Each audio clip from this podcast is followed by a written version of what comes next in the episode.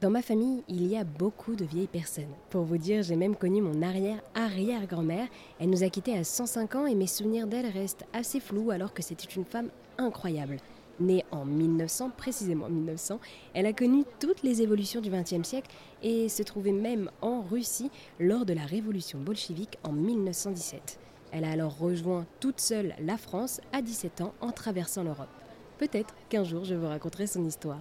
Mais pour vous raconter cette histoire, encore faut-il la connaître, et malheureusement aujourd'hui, ses souvenirs s'effacent avec le temps. Sophie, qui a créé Emoji Book Lab, un service de restauration et d'agrandissement des photographies anciennes, a aussi décidé de sauvegarder ses souvenirs. Elle nous explique comment.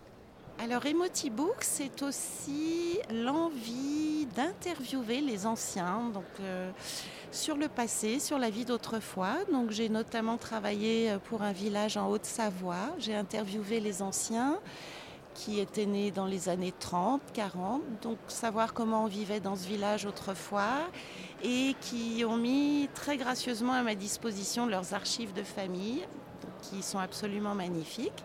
Et autour de cela, je réécris, je, je, je recroise tous ces souvenirs et j'en fais un ouvrage de A à Z.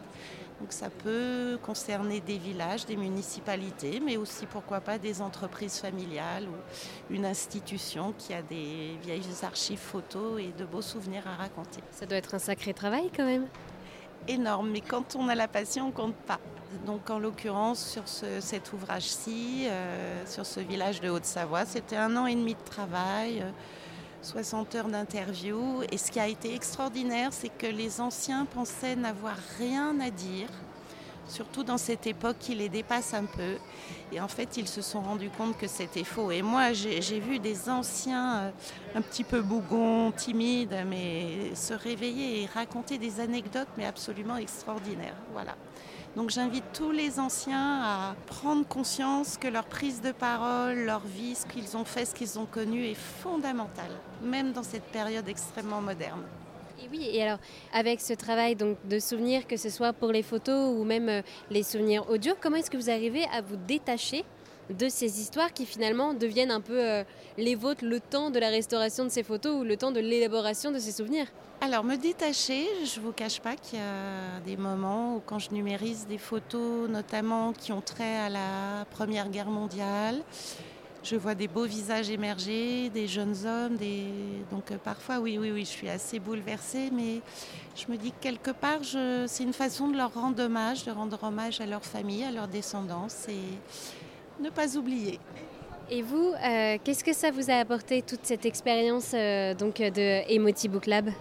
Une expérience humaine de rencontre et peut-être euh, de constater que non, le monde d'autrefois n'est pas perdu. Bien sûr, le monde évolue, mais il y a des, des, valeurs, des sentiments, des émotions qui sont toujours là et qui veut les chercher peut les trouver, tout simplement. Et alors, où est-ce qu'on peut vous trouver? Alors nous sommes basés entre Lyon et Bourg-en-Bresse, dans les Dombes. On peut nous retrouver sur notre site euh, emotibook.fr. Toutes les informations y sont précisées. Ce sera également une plateforme de travail pour nous envoyer des photos originales pour établir un premier diagnostic et ensuite rentrer en contact et définir les besoins des personnes. Eh bien, merci beaucoup euh, Sophie pour avoir répondu à mes questions. Eh bien, merci à vous, merci à tous et à bientôt. Et alors du coup, Emotibook propose la restauration et l'agrandissement de photographies anciennes.